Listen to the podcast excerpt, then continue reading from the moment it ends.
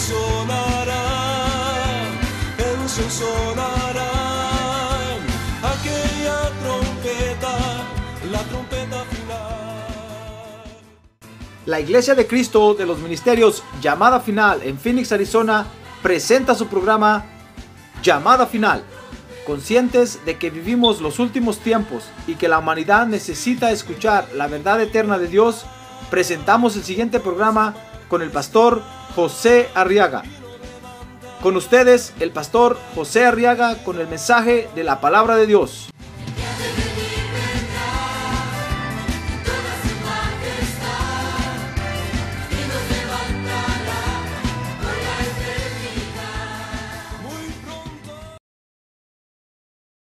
Ruth capítulo 1, verso 16 y 17.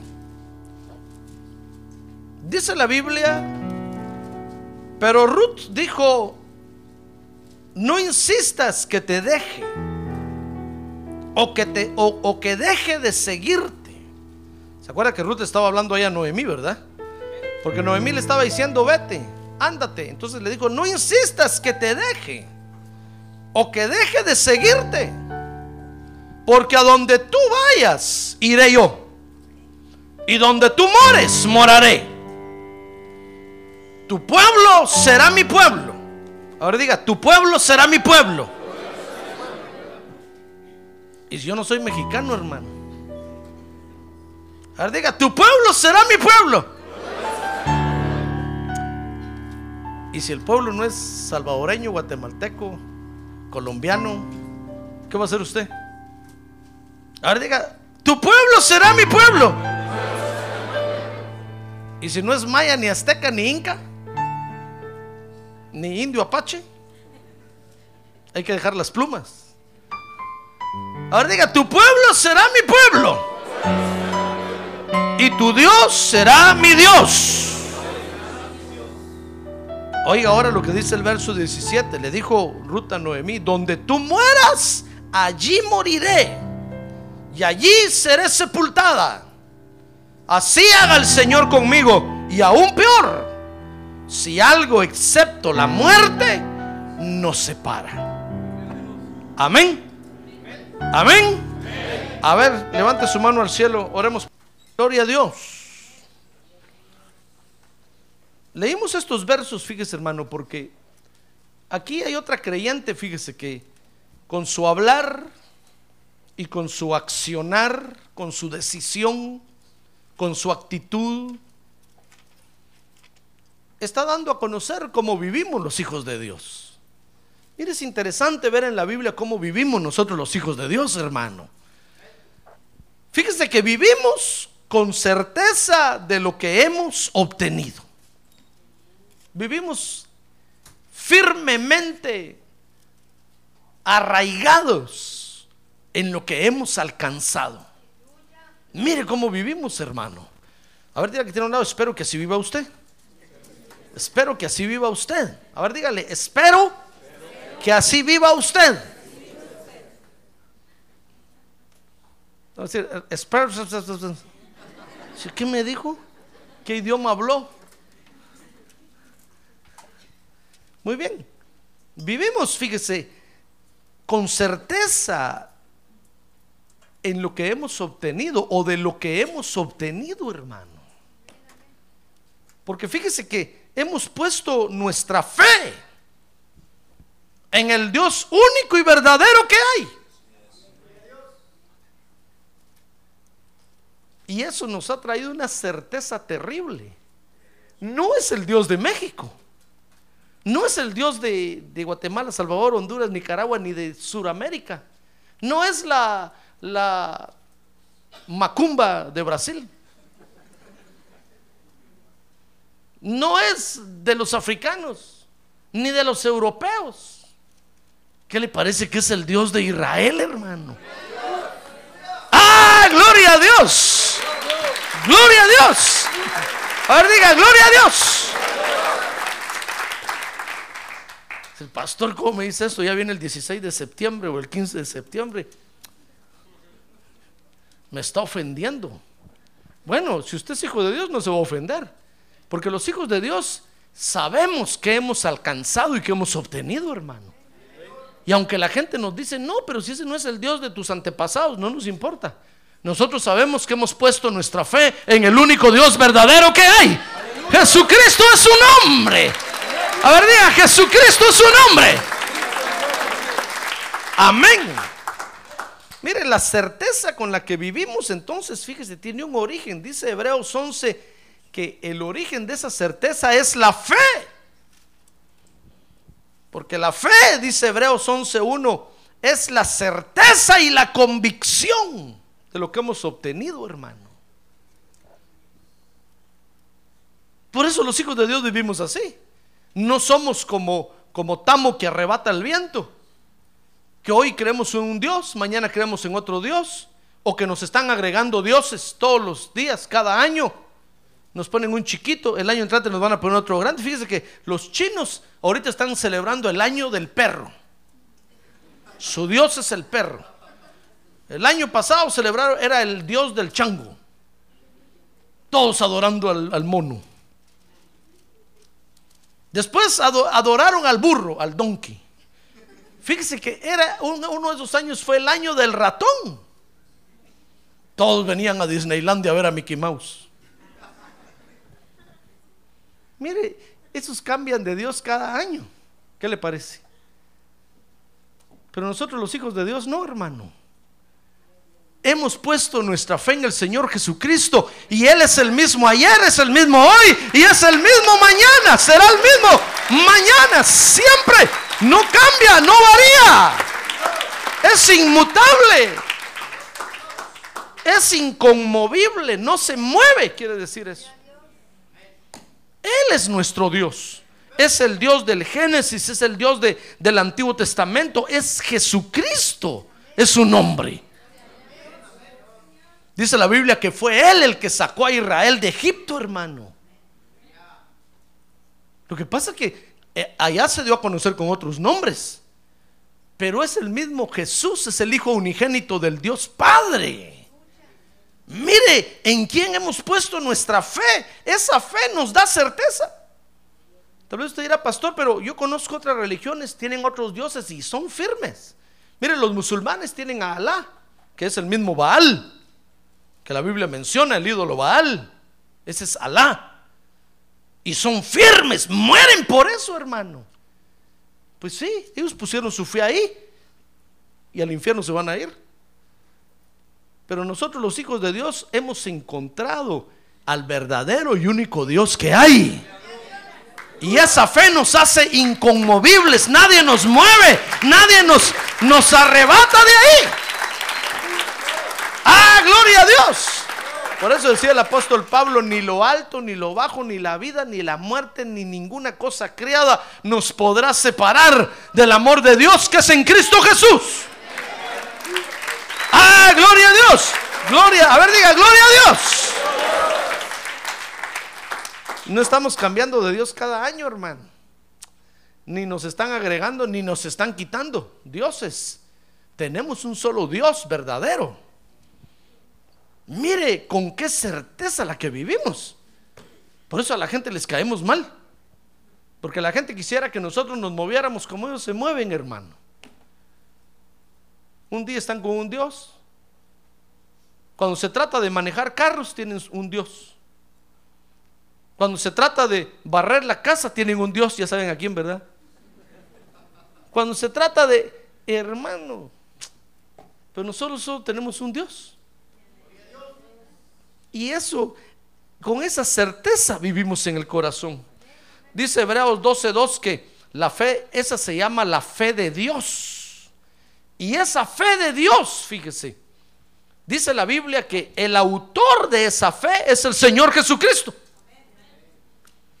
Mire, ¿qué le parece que el Señor Jesucristo fue el que inventó la fe? antes de empezar a crear todo, él dijo, voy a crear, voy a hacer un asunto que se vaya, una sustancia, porque dice la Biblia que es una sustancia. Voy a hacer una sustancia que se llama fe y a través de ella el que crea en mí será salvo. Y entonces empezó a criarlo todo. Jesucristo, dice Hebreos 12:12, 12, es el autor y el consumador de la fe. Si a usted no le gusta, peléese con él, él lo hizo.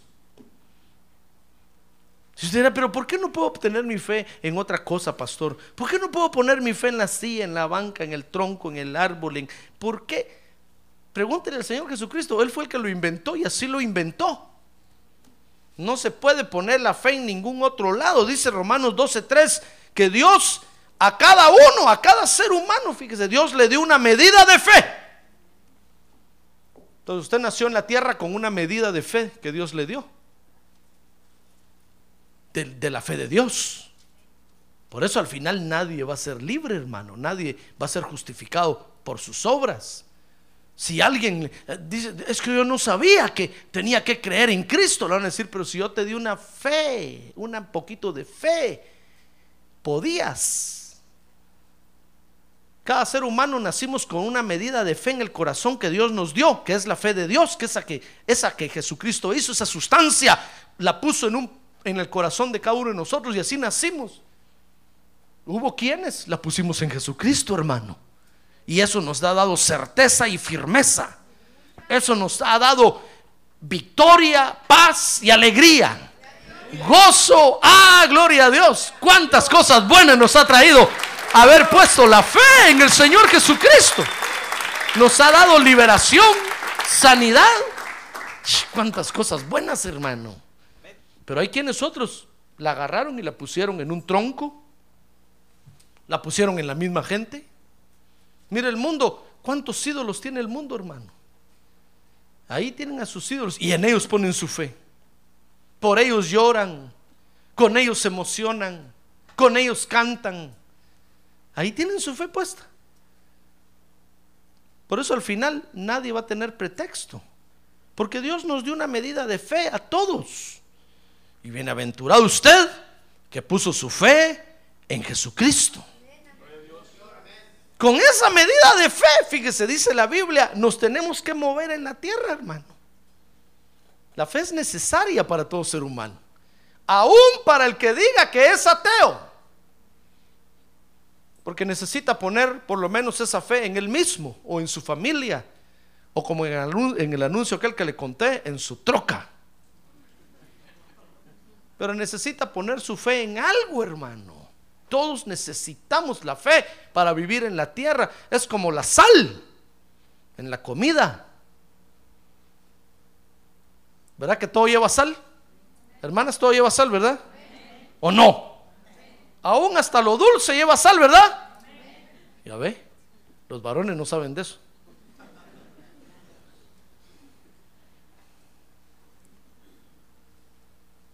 Aún hasta hasta lo que no está dulce.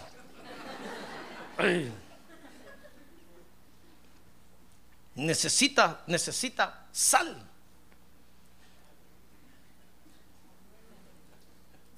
Así es la fe.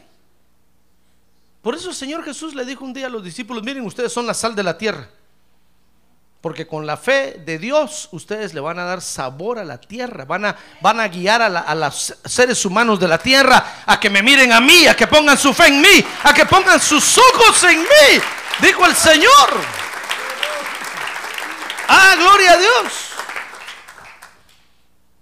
Ahora, esa fe de Dios, fíjese hermano, puede crecer en nosotros, dice la Biblia. Mire, ¿por qué? ¿Por qué entonces vivimos con esa certeza? La tarea de nosotros ahora, fíjese hermano, es hacer crecer esa fe en nosotros. Porque cuando vienen los momentos difíciles necesitamos pararnos firmes. Que nadie nos mueva. Que nadie nos haga poner la fe en otra cosa. Cada vez que aumentamos nuestra fe en Cristo, somos más firmes. Vivimos con más certeza, esperando en Él. Dice Romanos 10:10 10 que comenzamos creyendo en Cristo. Eso se llama la fe salvadora. A ver, diga fe salvadora. Que es la fe con la que nos salvamos, hermano, con la que cuando le creímos a Cristo. Luego dice 1 Corintios 12:7 que Dios nos puede dar el don de fe. A ver, diga, el don de fe. Que fíjese que es la fe que Dios le da al Hijo de Dios para hacer las tareas especiales que tiene que hacer. Cuando Dios lo manda a hacer a usted una tarea, Dios le da la fe necesaria, hermano. Para que usted le crea a Dios todo lo imposible en medio de la tarea que está haciendo. Porque Dios sabe que el diablo lo va a atacar y le va a lanzar dardos a la mente. Entonces usted necesita una dotación sobrenatural de fe. Eso se llama el don de fe. Para seguir firme y certero en lo que está haciendo. Amén. Pero también dice Gálatas 5:22 que está el fruto de fe. A ver, diga, el fruto de fe. Que es el amor que todo se lo cree a Dios. Entonces nosotros tenemos que crecer en fe, hermano, experimentar estos tres niveles de fe y crecer especialmente en el fruto de fe, que es amar a Dios con todo el corazón, con todas las fuerzas, con todo el alma, para creerle a Dios todo, todo. Si Dios dice en su palabra que el Señor Jesucristo pronto viene, usted dice, amén, yo lo creo. Mire, y le van a empezar a decir, no, pero ¿cómo va a ser eso que va a venir? ¿Cómo? Si no murió, pues acaso, ¿cómo es eso? Usted dice, yo no me importa saber cómo, lo que sé es que la Biblia dice que va a venir y yo lo creo. Y van a empezar a encontrar que el diablo ha enredado todo, hermano. Y le van a decir, no, pero va a venir antes de la tribulación, a la mitad, al final, en el milenio, sin milenio, con milenio. Usted dice, no me importa cómo ni cómo. Yo sé que va a venir, ya sea hoy, mañana. Pero, pero Él va a venir, va a venir, va a venir, va a venir. ¡Ah, gloria a Dios! Yo sé que Él va a venir pronto. Una vez me dijeron a mí, me dijo mi mamá, mira, mi hijo, pero ¿desde cuándo? Yo oigo a los evangélicos que están diciendo que Cristo viene y no ha venido. Y ahora andas tú en esa onda también. Solo eso me faltaba, me dijo. Yo no sé si va a venir en esta, en esta década o dentro de 50 años, hermano. No sé si va a venir dentro de 100 años. Pero lo que sí sé es que va a venir. No sé si voy a estar vivo o muerto. Lo que sí sé es que va a venir. Y si estoy muerto y ustedes me, llevan a, enterrar, de ahí me voy a levantar, dice la Biblia. Porque los muertos en Cristo resucitarán primero. ¡Ah, gloria a Dios! ¡Gloria a Dios! Por eso, por eso a mí no me importa dónde me entierren, hermano. Yo le digo a mi esposa, si de repente me toca morir, entiérrenme aquí en Phoenix. No tenga pena, no se van a dar en la tarea de llevarme al rancho número 5 de la hacienda del Jocotal donde nací. De la aldea del Jute. Solo van a gastar. Y que vayan todos ustedes, eh, hermanos, los aviones se van a hacer más ricos. Comprando sus pasajes, viajando hasta allá y orando detrás de mi féretro. ¡Ay, se murió el pastor! Somos ovejas sin pastor. Qué tristeza, hermano. No, entiérrenme aquí solo asegúrense de darme un buen paseo y me llevan a enterrar. Porque donde quiera que esté, de ahí me voy a levantar.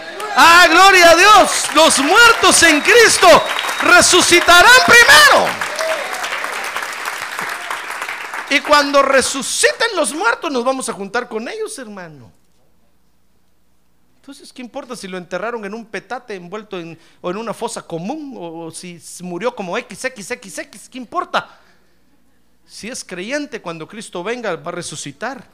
Y ahí lo voy a ir a ver yo levantarse de la tumba y lo voy a abrazar y le voy a decir que bueno, ya el Señor está aquí, me va a decir, ya el Señor está aquí, hermano. Vamos al encuentro de Él y vamos a ser arrebatados hacia las nubes donde está el Señor. ¡Ah, gloria a Dios! Qué emocionante, ¿verdad, hermano? Pero no se muera. Va a ser más emocionante estar vivos. Mire qué exaltación más terrible la que vamos a vivir, hermano. Vamos a estar tan, tan llenos del Espíritu Santo, tan emocionados, que vamos a ver a los muertos resucitar y no nos va a dar miedo. Imagínense que van a, llegar sus muertos a tocar la puerta de su casa. Es la basura. ¡Ah! ¿Qué, estás haciendo aquí? Va a decir, que ya resucitamos. Y el Señor está en las nubes. Vénganse, vamos al encuentro del Señor. hermano, eso va a ser muy emocionante. Es el próximo acontecimiento que la tierra está esperando, que los hombres están esperando en la tierra, hermano. Mire, los hombres ya llegaron a la luna, ya llegaron a Marte, tienen montón, montón de satélites alrededor de la tierra, ya todo lo hicieron. ¿Qué falta? Que la iglesia sea arrebatada, hermano. Solo eso falta. Que un montón de creyentes un día de estos oigamos la trompeta, la llamada final, la trompeta en Sion, y seamos arrebatados todos al encuentro del Señor a las nubes. A ver, diga gloria a Dios. Mire la certeza con la que vivimos, hermano. ¿Quién nos va a sacar de ahí? ¿Quién nos va a mover de ahí? Por eso cuando algún creyente se muere, nosotros nos sentimos contentos. Nosotros decimos, gracias Señor, qué, qué dichoso este bandido, ya se adelantó, ya está allá. Yo le digo, Señor, ¿cuántos creyentes conozco yo que se han muerto? ¿Qué será? ¿Qué estarán haciendo allá? Yo quisiera estar un ratito ahí para oírlos hablar. ¿Qué platicarán, hermano? Han de decir, allá hasta que el pobre José Arriaga todavía va de predicar. pobre. Y eso se va disfrutando, conociendo las playas, desconociendo todo lo que el Señor tiene en todo el universo y nosotros aquí en la tierra todavía, hermano. ¿Qué platicarán? ¿Qué comerán? ¿Qué chistearán? ¿Cómo será cuando el Señor se junta con ellos allá, hermano? ¿No se ha puesto a pensar eso? Le digo, Señor, qué emocionante, me gustaría que me llevaras un ratito, siquiera solo para verlos, a ver cómo están. Mire la certeza con la que vivimos. Por eso nada ni nadie nos pone triste. Nada ni nadie nos desanima. Por eso el apóstol Pablo decía, ni la vida ni la muerte, ni la enfermedad. ¿Tiene usted alguna enfermedad? ¿Está triste? Póngase alegre, hermano.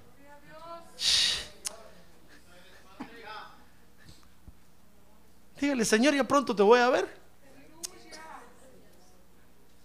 Pero un creyente se pone triste.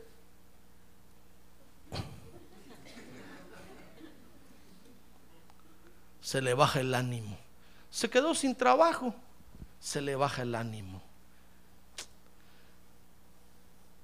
Nada ni nadie, nada ni nadie, hermano, nos debe de afectar nuestra relación con Dios. Ni la muerte, ni la vida, ni lo alto, ni lo bajo, ni ninguna cosa creada, decía el apóstol Pablo. Mire la certeza con la que vivimos, hermano. Amén.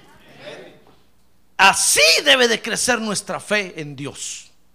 Dios nos dio un poquito, y cuando el Señor Jesucristo regrese, que nosotros le podamos decir, Señor, me diste una medida de un centímetro cúbico, te entrego una yarda cúbica de fe.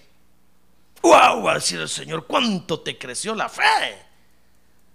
Señor, me diste un poquito así. Yo la puse en ti y te creí todos los días. Yo creía en ti. Nada ni nadie me separaba de ti. Yo dependía de ti. Yo confiaba en ti. Yo esperaba en ti todos los días. Y ahora aquí está toda la fe que te entrego. Ah, gloria a Dios, hermano. Así vivimos nosotros los creyentes. Así como esta creyente que acabamos de leer en la Biblia. Lo mismo le pasó a esta mujer.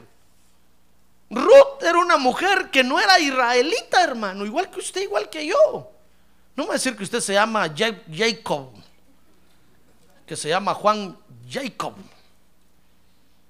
No me va a decir que usted se llama José de Arimatea. No, usted se llama Juan López, José Arriaga, Luis Chávez, Chávez o no Chávez. Ni el apellido tenemos de israelita, hermano. Si se llama Isaías o se llama Israel, es porque sus papás del aire la agarraron, hermano, y dijeron este nombre, pongámosle este chamaco. Y todavía cuando se estaba en el mundo, decía, ¿para qué? ¿Para qué me pusieron Israel? ¿Para qué? Si yo no soy de Israel. Me hubieran puesto Mexican Boy. no que me pusieron Israel. Pero ahora que está en Cristo, ahora usted entiende. Usted dice, qué bueno que me pusieron Israel. Israel quiere decir príncipe de Dios. Hermano, Ruth no era israelita, igual que usted, igual que yo, hermano. Mire, Ruth no sabía nada del Dios de Israel. Ruth no sabía, nada de Israel, no sabía de los profetas, no sabía de la ley de Moisés. Ruth no sabía, Ruth solo sabía de sus ídolos, Ruth solo sabía de sus costumbres, Ruth solo sabía de la fiesta del patrón del pueblo. Eso sabía. Pero ¿qué le parece que un día se vio envuelta? Con los israelitas. Mire, dice, dice el libro de Ruth capítulo 1, verso 1, que Noemí y su familia se movieron de, casa, se fueron de Israel y se fueron a vivir al país vecino Moab, donde vivía Ruth. Dice el verso 3, capítulo 1, que pasaron 10 años viviendo ahí. Se les fue el tiempo así. Así como se le ha ido a usted el tiempo aquí en este país. Se le fue el tiempo. Y durante ese tiempo, dice Ruth 1, 3, 5, murieron su esposo. Murió el esposo de Noemí, hermano. Y lo enterraron. Y dice la Biblia que durante ese tiempo sus hijos se casaron. Y durante ese tiempo sus hijos se murieron. Toda una vida, 10 años, hermano. Mire todo lo que pasa en 10 años. ¿Ya se dio cuenta? Es increíble. Noemí se quedó sola, dice la Biblia. Noemí se quedó sola viviendo con sus dos nueras, porque dice Ruth capítulo 1, verso 4, se lo voy a leer aquí, que Ruth se habían casado con, con mujeres moabitas mujeres con costumbres extrañas, mujeres que, tenían sus propios dioses y sus propios ídolos. El nombre de una era Orfa y el nombre de otra era Ruth. Y dice que habitaron allí unos 10 años, dice el verso 4. Entonces así fue como Ruth se vio envuelta en, en el asunto de las costumbres de Israel, con el Dios de Israel. Tal vez Ruth nunca se imaginó, hermano, envolverse un día o, inmiscuirse o enrolarse o enrollarse con los creyentes. lo mismo le pudo haber pasado a usted y a mí también, hermano. Usted nunca se imaginó que un día iba a estar en una iglesia aplaudiendo o torteando, como dicen allá. Dice, ya estás ahí haciendo tortillas. ¿Se acuerdan que así nos decían, verdad? Bueno, sí dicen todavía. Y usted decía, jamás voy a ir yo ahí. ¿Qué le parece que un día por una circunstancia de la vida usted se vio envuelta con los evangélicos? O usted se, se vio envuelto con los evangélicos ya sea porque se casó con uno de ellos o se casó con una de ellas, o por algún problema, o porque alguno de ellos le hizo un favor, o porque lo invitaron a la iglesia y usted vino y se vio envuelto en este asunto, hermano.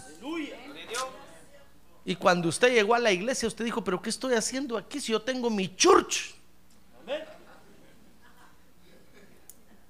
Usted decía, pero es que yo católico nací, católico voy a morir.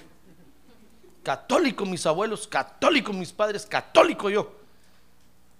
Yo tengo mi iglesia, ¿qué estoy haciendo con estos aquí? Si yo tengo mi Dios, si yo sé a qué Dios tengo que adorar, ¿qué estoy haciendo aquí?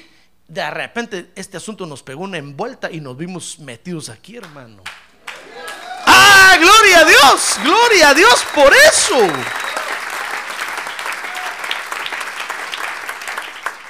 Y empezamos a ver en este pueblo unas costumbres raras, feas horribles, terribles.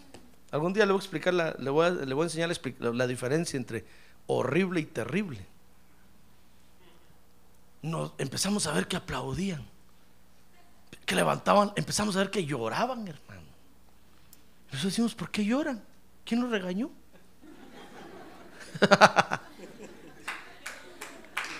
¡Ah, gloria a Dios! ¡Gloria a Dios!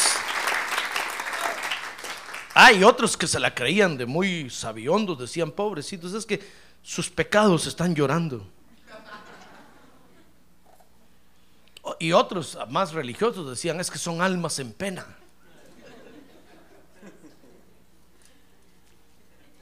Empezamos a ver que tenían costumbres raras, hermano. Empezamos a ver que se paraba un hombre al frente y les daba una regañada y una paliada. Y todos decían, amén. ¡Ay, gloria a Dios! ¡Gloria a Dios! ¡Gloria a Dios!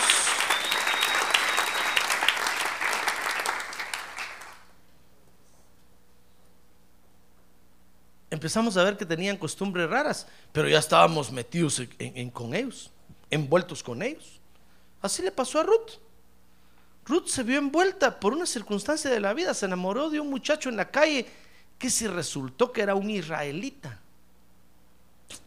Y como aquel andaba más, más en, la, en la calle de la amargura, que estaba mal en su relación con Dios, se casó con ella. Cuando Ruth se dio cuenta, hermano, dijo Ruth, ¿con quién me vine a casar? Déjeme imaginarme eso así, hermano. Porque esas cosas suceden. Hay creyentes que les ha pasado. Y Dios solo por pura misericordia todavía lo rescata. Y de, y de pilón rescata a la mujer con la que se casaron o al hombre con el que se casaron. Dios se ve comprometido y dice Dios, mira con quién te fuiste a casar. Si yo te dije en mi palabra que no te casas con ningún mundano. Pero como son necios y tercos, entonces Dios dice, vaya, solo por misericordia a ti, pues voy a jalar este pelón también. Venga, junto con este. Venga. Pum, y los pone en la iglesia. Por eso usted ve al pelón a veces aquí en la iglesia no muy convencido, hermano. Porque no es este su pueblo, entró de pilón. Usted sí se goza y brinca y, grita y patalea y llora. Ah, pero el otro solo lo ve raro así. Ah, gloria a Dios. Por eso le doy gracias a Dios, hermano, porque cuando yo llegué a la iglesia y acepté a Cristo como Salvador, yo, yo, yo recibí todo el paquete junto ahí en ese día el Señor me emborrachó con su espíritu, me tiró al suelo, me, yo dancé, brinqué. De una vez todo el paquete junto lo recibí. Bautizado con Espíritu Santo, todo de una vez, hermano. No fui de los que llegan primero a ver cómo es. Mucho menos de los que llegan a ver y después salen hablando diciendo, no, qué fe esa iglesia, no, qué horrible. Yo tengo mi iglesia, mi religión. No, hermano, gracias a Dios. Pero hay quienes así llegan a la iglesia. Así estaba Ruth, la moabita. Era de Moab. Tenía sus propias costumbres. Tenían sus propias costumbres y sus dioses, hermano. Por eso, fíjese que una vez, una vez escuché un documental y decía, Jezabel, Jezabel no fue una mala mujer, decía ese documental. Estaban, era un documental de la Biblia. Entonces decían, Jezabel, la esposa de Acab, ¿se acuerda de Jezabel, verdad? De la Chabela, que tanto daño hizo en Israel. Ese documental decía, Jezabel no fue una mala mujer, Jezabel, Jezabel, al contrario, Jezabel fue una mujer leal a sus principios. Lo que lo único que hizo ella fue llevar su Dios a Israel, ponerlo ahí, adorarlo y hacer que los otros lo adoraran. Fíjese que fue tan leal a sus principios que hizo que todo Israel adorara a su Dios, hermano. Cuando yo oí eso, dije, ¿es? Es cierto. El culpable bandido de todo eso, dije yo, fue la cau. Porque ese era israelita y no tenía que haberse casado con una mujer de los sidonios. El Acabe era el que tenían que colgar y ahorcar. Bueno, así murió. Y el Acabe era el que había que agarrar y apalearlo, hermano, por terco. ¿Por qué tenía que casarse con una mujer de esas? Se hubiera casado con una israelita. Jamás hubieran tenido ese problema. Pero cuando Dios vio que Jezabel era tan leal a sus principios, que puso su Dios, era tan leal a su familia, era tan, tan firme. Y mire con qué certeza vivía, hermano. Ella decía que, que, que, que ese, que, ese, ah, que ese Dios era su verdadero Dios. Y lo puso, hizo que todos, cuando Dios vio que estaba haciendo que todo Israel, entonces fue cuando Dios dijo, no, no, no, no, esto tengo que meter, tengo que meter las manos aquí, dijo Dios, porque esta mujer es terrible. Así debieran de vivir mis hijos, dijo Dios, con esa certeza de que tienen al Dios verdadero, pero esta mujer que tiene un Dios falso vive con más certeza que ellos. Ah, hermano. Por eso usted ve que los musulmanes se amarran bombas aquí y se explotan, hermano. Porque viven con más certeza que nosotros. Y ellos tienen al diablo por Dios y lo honran más que a nosotros, que nosotros a nuestro Dios verdadero. Entonces, vamos al culto. Ah. Domingo a las 10 de la mañana. Ah. Hermano, si le dijeran póngase una bomba en la cintura y hágase explotar ahí. Ay Dios, hermano. Usted renuncia a la ciudadanía de Estados Unidos y se va a su rancho otra vez.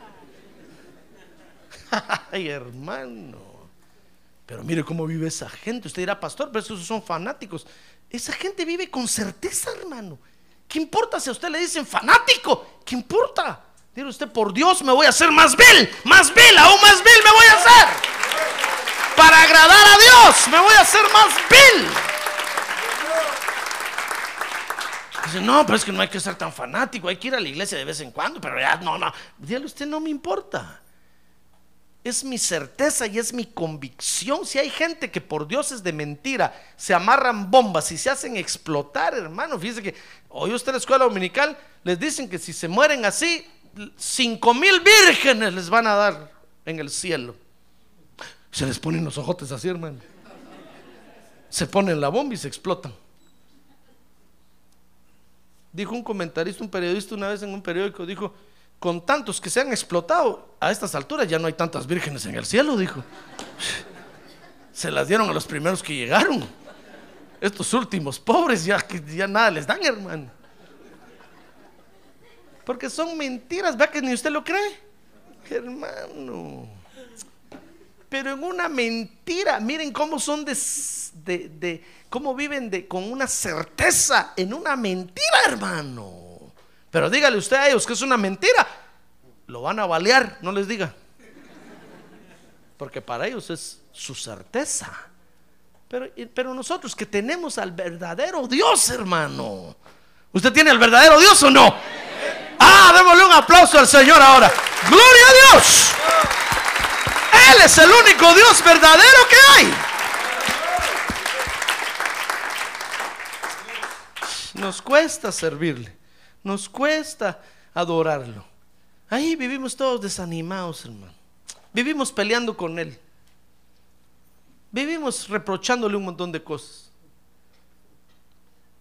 Esa gente no le reprocha nada a Alá. Pero ni a Buda por la panza le reprochan algo, hermano. Siquiera le, diré, le dijeran tan panzón que estás, tanto que comes, nada le reprochan, al contrario, les sirven. Mire la certeza con la que vive esa gente. Pues, ¿qué le parece que Ruth llegó?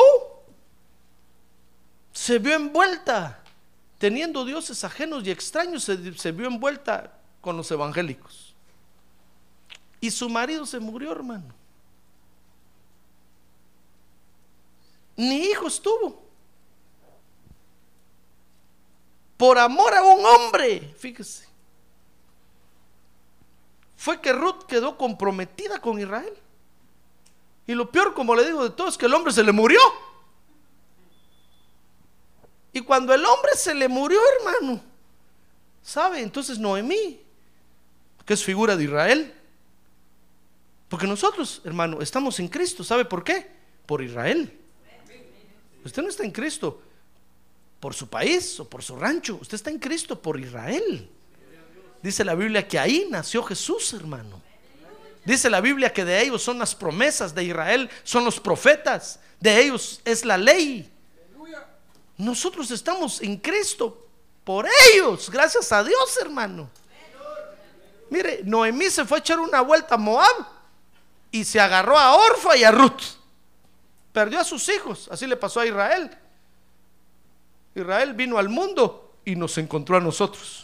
Y por ellos nosotros estamos ahora inmiscuidos en este rollo, hermano.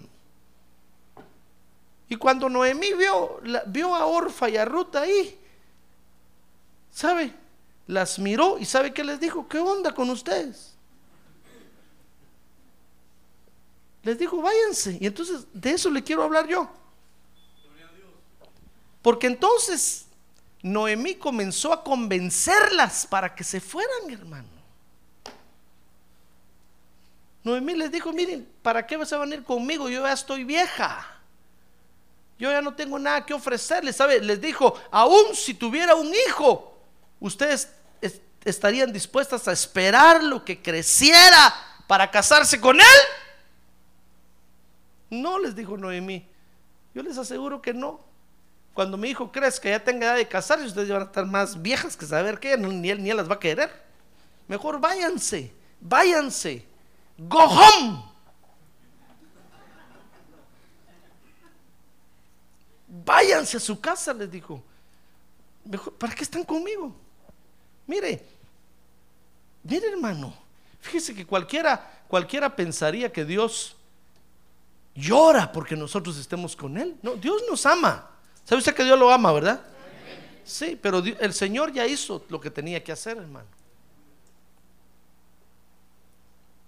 Y si usted no quiere estar con Él, Él no lo va a rogar. Si usted se quiere ir, en lugar de rogar lo que se quede, le va a decir, vete. No tengo más que darte. Ya te lo di todo. ¿No lo quieres? Cojón. Vete. A veces la gente cree que nosotros los pastores estamos rogando porque, porque, porque usted no se vaya de la iglesia, que no se vaya, Señor, que no se vaya. No, hermano. Le conté que a un principio, yo cuando, cuando yo comenzaba a ser pastor, yo me afligía, hermano, cuando los hermanos se iban de la iglesia. Entonces un día que se fue un hermano, yo me puse a orar y le dije, Señor, ¿por qué? Si tú me trajiste para ser pastor aquí, ¿por qué se tienen que ir de la iglesia las ovejas? ¿Por qué? Entonces Dios me dijo, calma, calma, que no, panda que no cunda el pánico. Ya me iba a confundir, hermano. Entonces me dijo, me habló ahí en el libro de Cantares y me dijo, mira Salomón, mil ciclos son para ti y 200 para el que guarda su fruto, no tengas pena. Como diciéndome, no tengas pena, tú haz, predica y yo te voy a pagar a ti. Tú no dependes de las ovejas. Ah, dije, oh, Padre Santo, haberme lo dicho antes.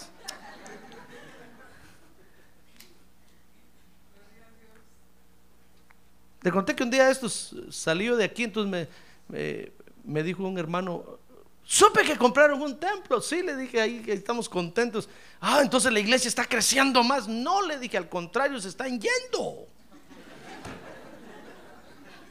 Tan ingratos que son, me digo. Que ahora que antes que no teníamos templo, ahí estaban. Ahora que tenemos templo, se van. Oh, me dijo, ¿y por qué? Pues yo no sé, le dije. Yo pensé que estaban llegando más. No le dije al contrario, se están yendo. Y entonces, ¿cómo van a hacer para pagar? Me dijo. Pues eso es el milagro, le dije. Que los pocos que están quedando más están dando. Ah, los que se han ido ni falta hacen. Ah, gloria a Dios, hermano. Gloria a Dios. A ver, diga, gloria a Dios. Hermano, usted es necesario, ¿sabe? Usted es A ver, dígale que tiene un lado, usted es necesario en la obra de Dios. Dígale, usted es necesario. Ahora dígale, pero no es indispensable. El día que se pongan los moños, que le vaya bien. No tenga pena. Que por uno que se vaya, Dios va a traer diez. Y si no los trae, Dios va a multiplicar lo que me da. Amén. ¿Por qué estoy diciendo esto, hermano? Yo me emociono con el asunto y se me olvida por dónde voy. Ah, bueno, porque, porque fíjese que entonces Noemí comenzó a convencer a las dos nueras a que se fueran, hermano. Si ot- otra mujer hubiera sido más inteligente, hubiera dicho, no, a estas las agarro, yo ya estoy vieja, que me sirvan. Por el amor les voy a decir que aquí están mis hijos presentes en espíritu. Y que las están mirando. Y aquí las voy a tener. Y se hubiera vuelto espiritista, hermano. Y ahí hubieran estado las dos nueras envejeciendo como la otra vieja ahí. siguiéndola donde fuera. Por miedo. Y, y cada vez que hubieran dicho, nos queremos casar. He dicho, no, mi hijo, ahí está a tu lado, ahí está a tu lado. Míralo de reojo, mira, ahí está, te está mirando. Mira con qué ojos te está mirando. Y cada noche prenderle candelas al, hijo muerto ahí y la nuera viendo, hermano. Con miedo. No, pero Noemí sabía que no eran esas sus costumbres. Noemí adoraba al único Dios verdadero que hay. Nosotros los hijos de Dios no somos ni, ni espiritistas, ni brujos, ni hechiceros, ni necesitamos nada de eso, hermano. No tenemos por qué estar comprando candelas ni de, ni de colores. Pero ¿qué le parece que entonces Noemí fue sincera con ellas? Y entonces les hizo tres invitaciones para que se volvieran atrás. Y son las tres invitaciones que yo le quiero hacer hoy a usted. Para que se vaya. Mire lo que me mandó Dios hoy con usted, hermano. Qué terrible. ¡Ah, gloria a Dios! ¿Y sabe por qué? Porque Dios quiere gente definida, hermano. No gente que esté pensando, hoy estoy, mañana no. Pasado mañana tal vez. Si mis hijos vienen, entonces vengo. Si mi marido, entonces. Si mi mujer, entonces tal vez, quizás, maybe, perhaps. No, gente- Dios quiere gente definida, hermano. Decía el salmista, aunque mi padre y mi madre me dejen, con todo Jehová me recogerá. Ah, gloria a Dios. Gloria a Dios, hermano. Entonces hoy Dios quiere poner a prueba su certeza, a ver cómo está viviendo usted. Porque los hijos de Dios vivimos con la certeza de lo que hemos alcanzado. Sabemos de quién estamos agarrados, hermano. Y nada, ni nadie, ni el mismo diablo nos va a arrancar de ahí. Ni muertos nos va a arrancar. Porque no le estoy diciendo que vamos a resucitar. Si es que si alguien viniera y dijera, a ver, José Arriaga, ah, ¿cómo que no? Y ¡pum, pum! Me mete un, pa- un par de balazos, no tenga pena. Voy a resucitar, hermano. Ni me llore. Ese día, ese día diga, dichoso este pastor ya se fue con el Señor. Qué rápido. No pagó hospital. No pagó porque le pusieran suero. No pagó operación. Rapidito se fue. Dichoso. Solo va a pagar la, autopsia, pues. Pero dichoso, se fue rápido. Amén. Porque vamos a resucitar, hermano. Mire con la certeza con la que vivimos. Nada ni nadie nos puede separar del amor de Dios que es en Cristo Jesús. Y entonces Noemí se paró ante sus nueras, fíjese. Y la primera invitación, Ruth 1, 8, 9. Ruth capítulo 1, verso 8 y 9. ¿Está preparado para recibir las invitaciones? Si al final de las invitaciones usted decide seguir aquí, es porque usted es un hijo de Dios, hermano. Ahora, si en una de estas invitaciones usted dice, no, pastor, está muy duro esto, dura es esta palabra, ¿quién la puede soportar? Que le vaya bien. Go home. No tenga pena. Dios lo va a bendecir más allá que aquí. Amén. Ruth capítulo 1, verso 8. Entonces dice que Noemí le dijo a sus dos nueras, váyanse, volveos cada una a la casa de vuestra madre. El Señor tenga misericordia de ustedes, como vosotras la habéis tenido con, los muertos y conmigo. Mire lo que les dijo. Dice el verso 9, que el Señor os conceda que halléis descanso cada una en la casa de su marido. Y entonces las besó y, ellos y ellas alzaron sus voces y lloraron. Mire, la primera invitación para irse, hermano, es para volverse a sus familias, donde van a tener ustedes un mejor futuro, hermano. ¿Qué futuro puede haber aquí? bueno, sí, pastor, usted tiene razón. Lo más que puedo llegar a hacer aquí es tal vez tocar la guitarra. Y tocarla para limpiarla, no para ejecutarla. Tal vez eso es lo más que usted me va a dejar hacer aquí. ¿Qué futuro tengo aquí? No me va a dejar cantar nunca.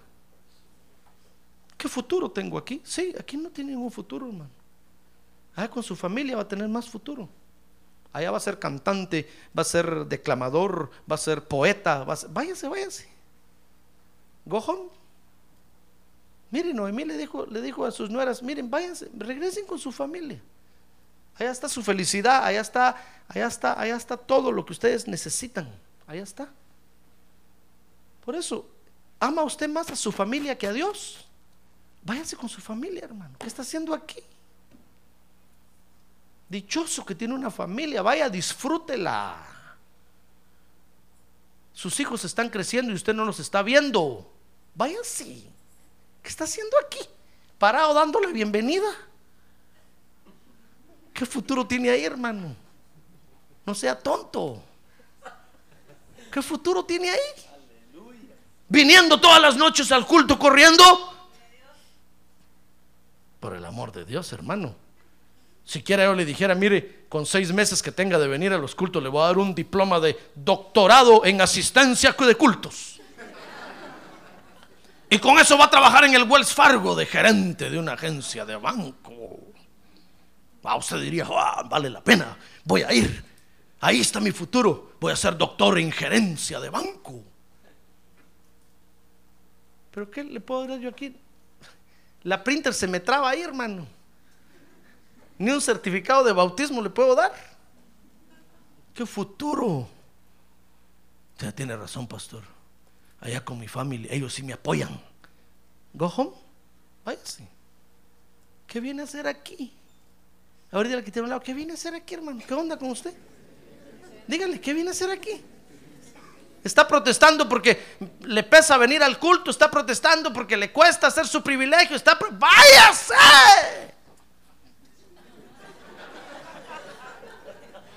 ¿Qué futuro tiene aquí? ¿Se da cuenta? Noemí le dijo, le dijo a las dos nuevas, váyanse, hombre. Yo ya estoy vieja, estoy sola. ¿Sabe? Les dijo, no tengo herencia ni nada. Lo mismo les digo yo aquí a ustedes. Váyanse, hermano. Sí, pastor, aquí en la otra iglesia, viera ya todo el terreno que tienen, todo lo que están construyendo. Váyase. ¿Qué está haciendo aquí? Aquí todavía nos falta. Más dinero le voy a pedir yo a usted. Mejor váyase. No, pastor, es que aquel ministerio sí ya está completo, está bien formado. Váyase, váyase.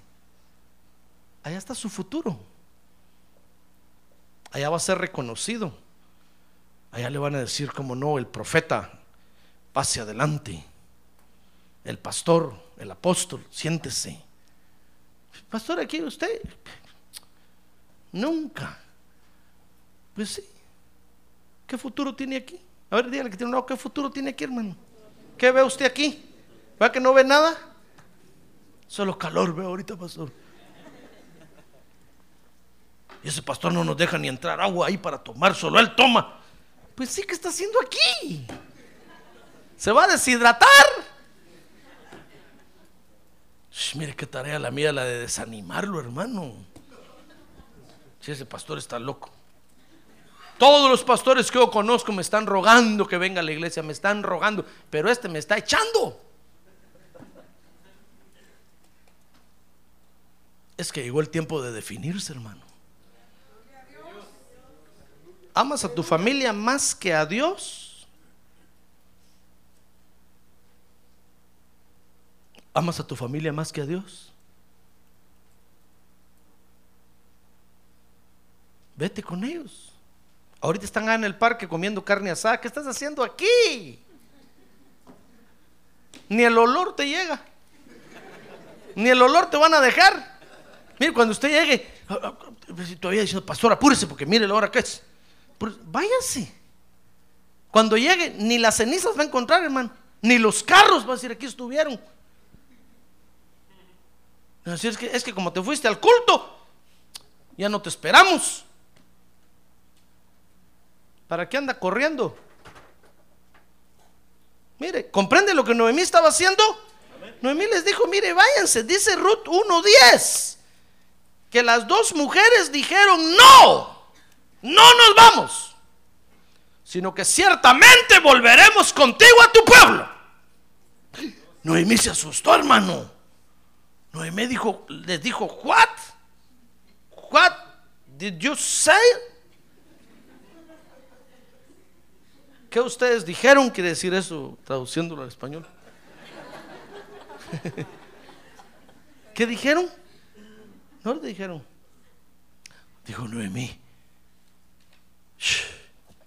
Y entonces Noemí agarró más fuerza, hermano. Mire, dice Ruth 1.11. Que entonces Noemí les dijo, Ruth 1.11. Pero Noemí dijo, volveos hijas mías. ¿Por qué queréis ir conmigo? ¿Acaso tengo aún hijos en mis entrañas para que sean vuestros maridos?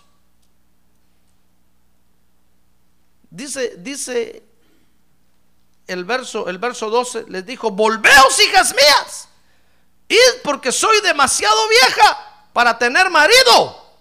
Y si dijera que tengo esperanza y si aún tuviera un marido esta noche y también diera a luz hijos, ¿Esperaríais por, por eso hasta que fueran mayores? ¿Dejaríais vosotras de casaros por eso? No, hijas mías, porque eso es más difícil para mí que para vosotras, pues la mano del Señor se ha levantado contra mí. Mire que, ¿sabe? La otra invitación para irse es que se vuelvan porque aquí no hay esperanza, hermano.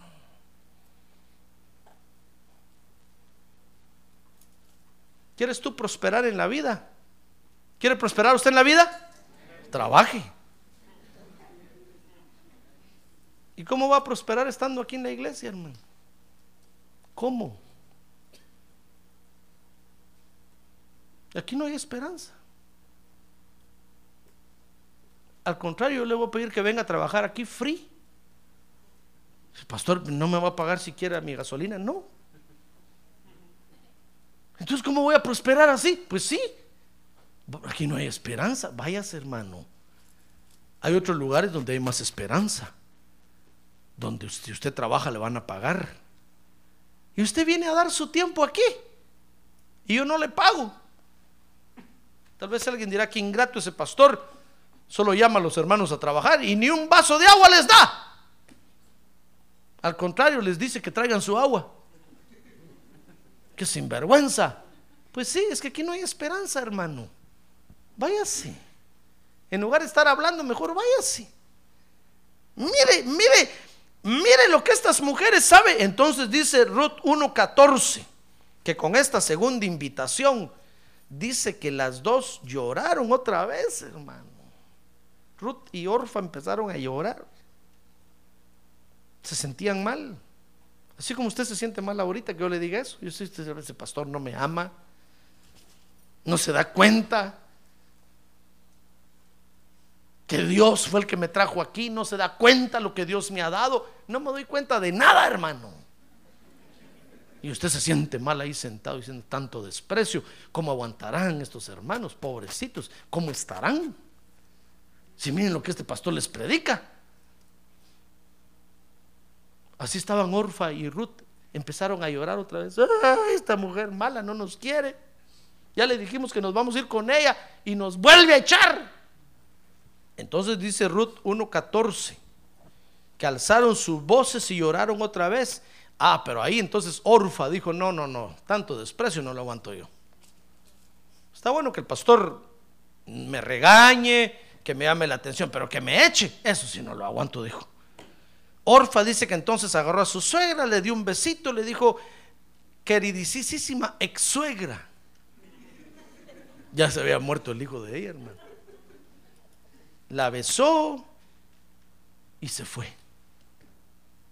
Pero dice que Ruth se quedó todavía con Noemí, hermano. Y Noemí cuando la vio dijo, qué mujer tan necia esta, hombre.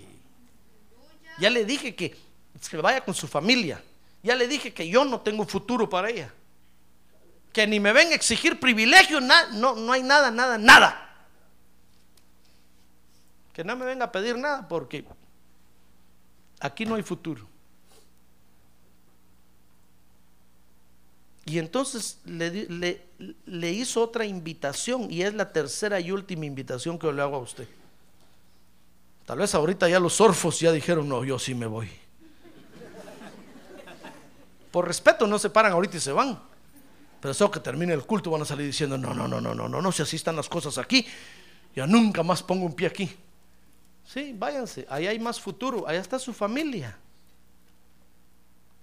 Porque fíjense que nosotros aguantamos todo, hermano, pero que no nos toquen a la familia. Porque si nos tocan a la familia. Sí, usted ama mucho a su familia, váyase con ellos, váyase. Dios ama a las familias, hermano. Pero no está interesado en salvar familias. Dios está interesado en salvar personas. Si de pilón se viene toda la familia, gloria a Dios. Pero Dios lo quiere a usted solo, sin colas. El Señor dio la vida por usted y por cada uno de nosotros. Por eso dijo el salmista, si mi padre no va, ¿qué me impide a mí? Y aunque mi padre y mi madre me dejen, con todo Jehová me recogerá. Ah, gloria a Dios, porque Dios lo quiere a usted. A usted, a usted, a usted. Así como sale la, foto, la, la, imagen acá del tío Sam, ¿la ha visto, verdad? Diciendo el tío Sam te quiere a ti, con un dedón así. No a su familia, no, no, a usted, así. Eso lo copiaron de la Biblia. Dios lo quiere a usted. No a su hijo, no a su hija, no a su padre, ni a su madre, ni a su esposo, ni a su mujer. A usted. Si el otro no va, ¿qué? ¿Se va a ir con él? Si la familia no viene, ¿usted ya no va a venir? Hermano. Ruth 1.15. Entonces Noemí se volvió más agresiva, hermano. mire, qué mujer tan sabia esta. Pero es que Dios quiere gente definida, hermano. Dios no quiere gente mediocre. Dios no quiere gente que esté pensando, no, ya no voy. No, ya, no, hermano, esa gente no sirve para nada, ni al diablo le sirve. No le digo que eso, se amarran bombas y se hacen explotar. Ah, es gente definida, hermano. El diablo quiere gente definida también. Por eso el Señor Jesús dijo, a los tibios yo los voy a vomitar de mi boca. Porque ni son calientes ni son fríos. Dios quiere gente definida. Amén. Entonces dice Ruth 1.16. Ruth 1.15, que entonces Noemí le dijo a Ruth, cuando vio que Ruth se quedó ahí llorando, hermano, le volvió a decir, mira, mira, mira, mira, tu cuñada se fue. Se fue a su pueblo y a sus dioses. Vete con ella. Mire, le empezó a recordar. ¿Te acuerdas de la fiesta patronal allá en tu rancho? Qué alegre, ¿verdad? Cómo sonaban los mariachis y salías bailando allá en el rancho grande, allá donde vivías.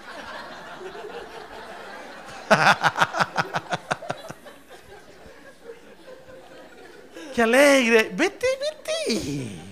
¿Qué estás haciendo aquí? Ah, porque hay creyentes que todavía están pensando, hermano. Cuando vaya a mi rancho, le voy a llevar flores a la patroncita. Todavía están pensando en ir a prender candelas y veladoras, hermano. ¿Qué están haciendo aquí? Váyanse de una vez. Qué feo vivir así. Mire, entonces le recordó a sus santitos. Mire, le recordó a su pueblo. Le recordó a su bandera. Y le recordó a su pueblo.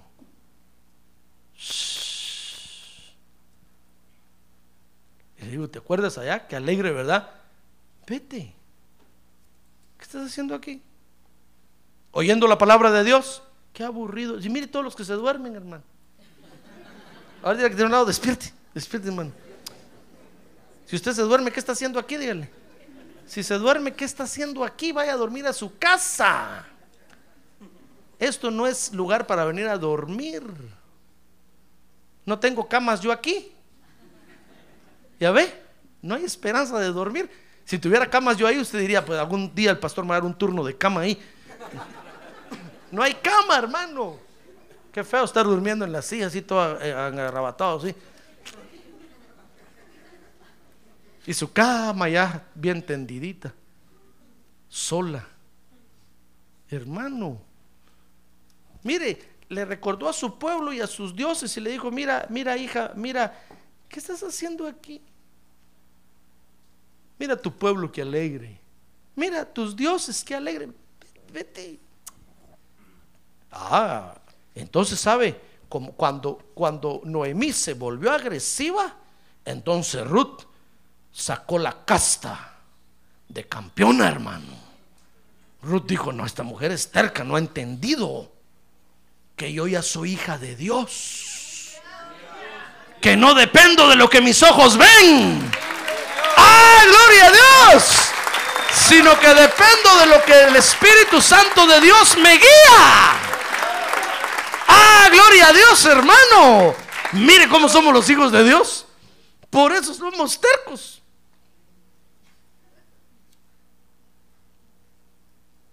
Y ahí estamos siempre buscando a Dios. Y ahí estamos siempre adorando a Dios. No importa si hay calor, no importa si hay frío, ahí estamos siempre. Ahí estamos siempre. Porque sabemos qué es lo que hemos, qué es lo que hemos encontrado, hermano.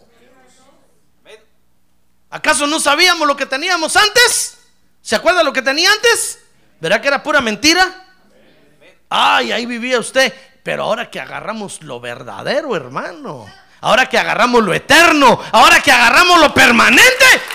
¡Ah, gloria a Dios! ¿Quién nos separará? ¿Quién nos va a separar, hermano? Por eso cuando sacaron la noticia de que muchos estadounidenses están haciendo musulmanes, ¿qué? Que se hagan. Ahí tienen que estar. Muchos están haciendo budistas. Que se hagan. Ahí tienen que estar. Nosotros sabemos dónde estamos. Y sabemos lo que tenemos. Y sabemos quiénes van a venir aquí. Y sabemos quiénes van a estar aquí hasta cuando el Señor regrese, hermano. Por eso, el día que a usted le den ganas de irse, váyase. Solo sí le recomiendo que me avise. Porque ese día yo le voy a decir, Señor, firmo el finiquito de que hoy ya no soy responsable de esta alma que se va. Porque hasta ahorita yo soy responsable de su alma. Entonces, por favor, avíseme para sacarlo del inventario, hermano. Para borrar su ficha de membresía y decirle, Señor, este caput. Lástima, pero no es tu hijo. Porque los hijos de Dios vivimos con certeza. Mire, Orfa se fue, hermano, ya no le importó. Orfa dijo, sí, tiene razón esta señora. qué feo, qué costumbres tan feas, qué horrible. Vaya que me abrió los ojos, vaya que me di, me di cuenta que me había equivocado. Se fue. Pero Ruth, entonces Ruth dice, Ruth 1.16, que entonces Ruth sacó la certeza que tenía en el corazón. Quiero que lea conmigo. Dice Ruth 1.16, que entonces Ruth le dijo, no insistas que te deje. Mire lo que le dijo. Y es lo mismo que yo le digo hoy a usted, hermano. Yo no tengo nada para darle a usted. Conmigo no va a tener esperanza. Entonces usted era pastor, pero siquiera pastor que sea, ni medio pastor. Pero entonces algún día me deja cantar. No, no, no, no, no. Tal vez algún día me... No, nada. Porque yo soy muy exigente.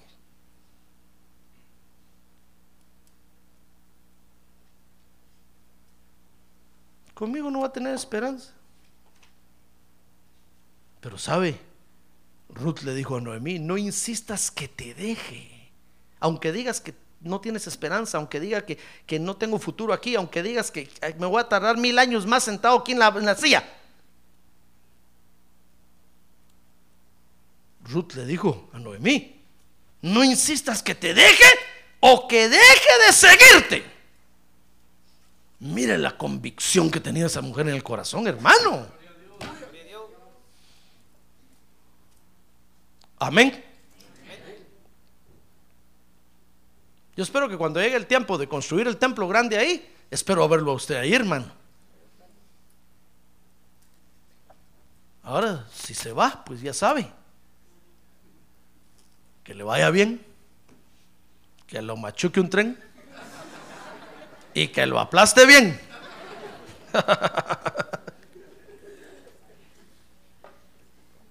No, si usted se va, ¿qué más puedo hacer yo, hermano? Solo decirle que le va bien, que Dios lo bendiga. Requiesca timpache.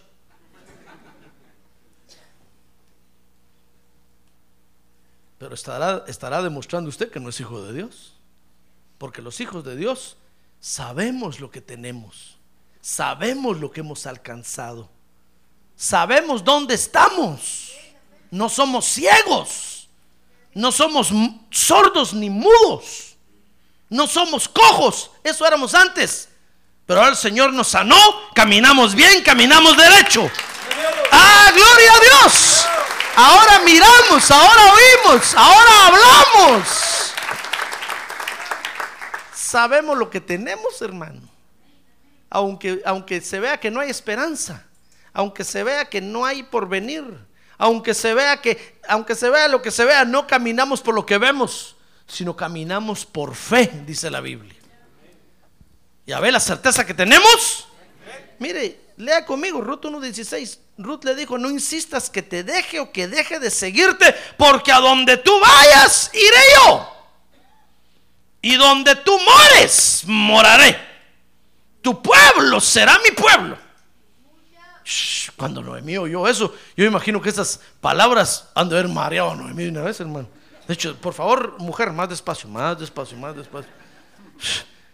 Mire, todo, le lanzó una ráfaga de una vez. De una vez quedó herida Noemí, hermano. Noemí dijo, esta mujer está más para que yo. Noemí estaba tirando la toalla. Y Ruth estaba más firme, hermano. Le dijo, donde, don, tu pueblo será mi pueblo y tu Dios. Ah, eso es lo más importante. Tu Dios será mi Dios. Ah, gloria a Dios, hermano. Ah, mire qué mujer, mire cómo vivimos nosotros los creyentes, que nosotros sabemos que Dios hemos encontrado, hermano. Y aunque allá nos digan que no es el Dios de nuestros padres, aunque digan que no es el Dios de nuestro tatarabuelo, aunque digan que no es el Dios de nuestra tierra, que no es el Dios de los incas, mayas, aztecas, no nos importa. Nosotros sabemos que hemos encontrado al único Dios verdadero. Y ese Dios será nuestro Dios. Ese Dios será nuestro Dios. Mire, le dijo, tu Dios será mi Dios. Y oye, y mire hermano, es que esto es, esto es lealtad. Esto es confianza. Le dijo, donde tú mueras, allí moriré. Y allí seré sepultada. Si usted dijo, pastor, usted dijo que lo van a enterrar aquí, aunque sea en un hoyo, ahí junto a usted, que me entierren, por favor, ahí me tiren a mí también. Y juntos vamos a resucitar cuando el Señor venga. Amén, hermano. Eso es lealtad. ¿Se da cuenta? Eso es lealtad. Mire, en la antigüedad, cuando el rey moría, todo el pueblo moría con él, hermano. Si de repente alguien decía, no, no, yo no soy de este pueblo, yo solo soy oyente, solo vine hoy por casualidad al culto. No, era del pueblo. Mataban al pastor, mataban a las ovejas, hermano. ¿Ah? ¿Y dónde vamos? ¿En qué hoyo vamos a tirar al pastor? Aquí en este hoyo, tiremos ah, todas las ovejas junto con él. ¡Rum! Todas las ovejas ahí. Todas las nudas. ¡Rum! Cubriendo al pastor por si le da frío y ha muerto. Eso es lealtad. ¿Se da cuenta? Eso es lealtad. Cuanto más un escudero. Mire, los escuderos morían con el rey, hermano. Los que tienen privilegio aquí son escuderos. Y están pensando en irse. ¿A dónde se va a ir? Si el escudero muere con el rey. No, pastor, es que fíjese que mejor me voy a ir. ¿A dónde? Esto es lealtad. Mire lo que esta mujer dijo. Donde tú mueras, allí moriré. Y allí seré sepultada. Y, dijo, y así haga el Señor conmigo y aún peor, si algo excepto la muerte nos separa. ¿Sabe? Dice 1.18 que cuando Noemí vio a Ruth, hermano, y vio que estaba decidida a ir con ella, ¿sabe qué hizo? Cerró su Biblia. Y dijo, ya no predico más. Ya me di cuenta que esta mujer, ya no le, ya, no le voy a insistir. Ya tres veces le eché y se vuelve a regresar. Mire, para no hacer largo el asunto, Noemí se fue, se regresó a Israel y se llevó a Ruth. Dice la Biblia que ahí Dios honró a Ruth porque se casó con el hombre más rico del pueblo. Y era familiar de Noemí. Yo me imagino a Ruth diciéndole a Noemí, y no que no. No que no tenías nada, no que eras pobre, no que no había esperanza. ah, gloria a Dios, hermano. Resultó que Noemí tenía una familia millonaria y con el más millonario se fue a casar Ruth. Y comenzó a tener hijos. Mire la bendición que Dios le dio, hermano. Es que cuando uno, mire hermano, cuando uno es fiel a lo que ha creído y es firme en lo que uno tiene y es leal, Dios lo bendice a uno. Pero cuando uno es movible, hermano, Peor si ven que el pastor comienza a ser perseguido y dice, no, no, yo me voy, yo, ya van a matar al pastor. He visto que hay pastores que andan con guardaespaldas, ¿verdad? Porque los comienzan a perseguir, hermano. Comienzan a amenazar, entonces se tienen que cuidar. Y las ovejas empiezan a ir, y no, es que ahí está feo el asunto. No, ahí yo mejor me voy porque ese José Arriaga es terrible. se empiezan a ir. No lleva una contabilidad clara, no tiene libros. A saber qué hace con el dinero. No, mejor.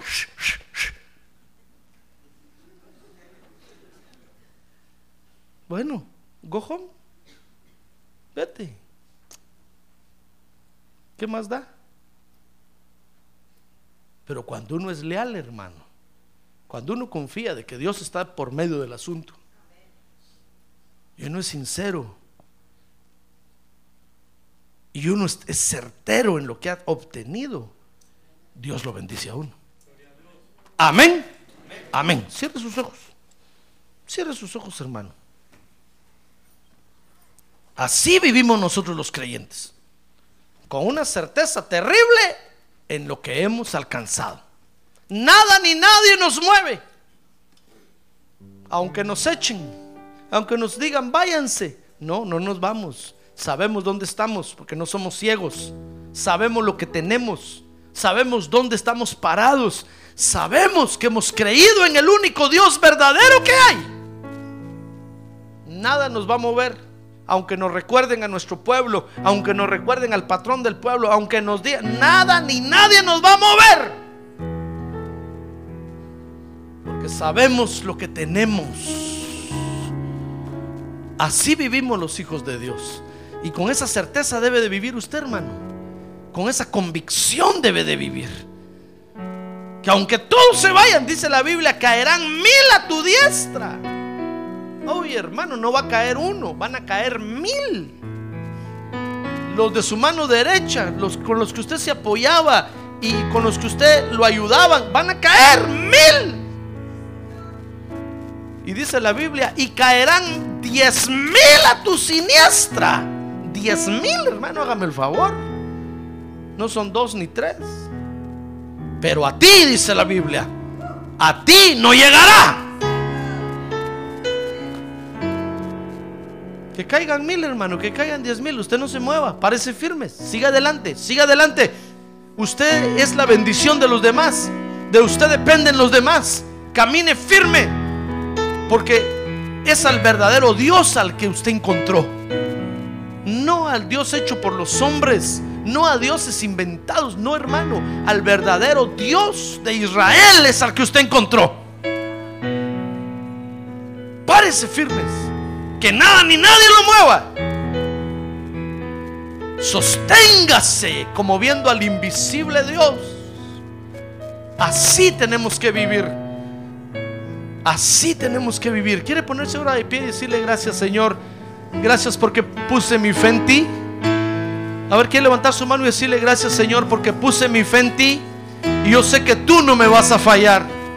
Gracias porque puse mi fe en ti, puse mis ojos en ti.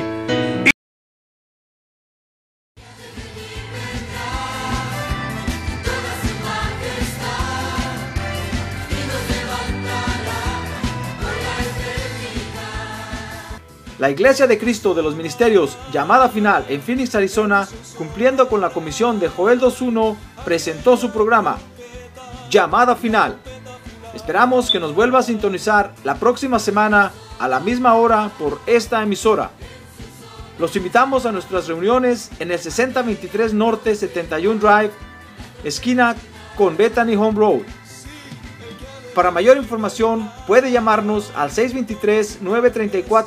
623-934-1259 o visitarnos en la internet al www.llamadafinalphoenix.com.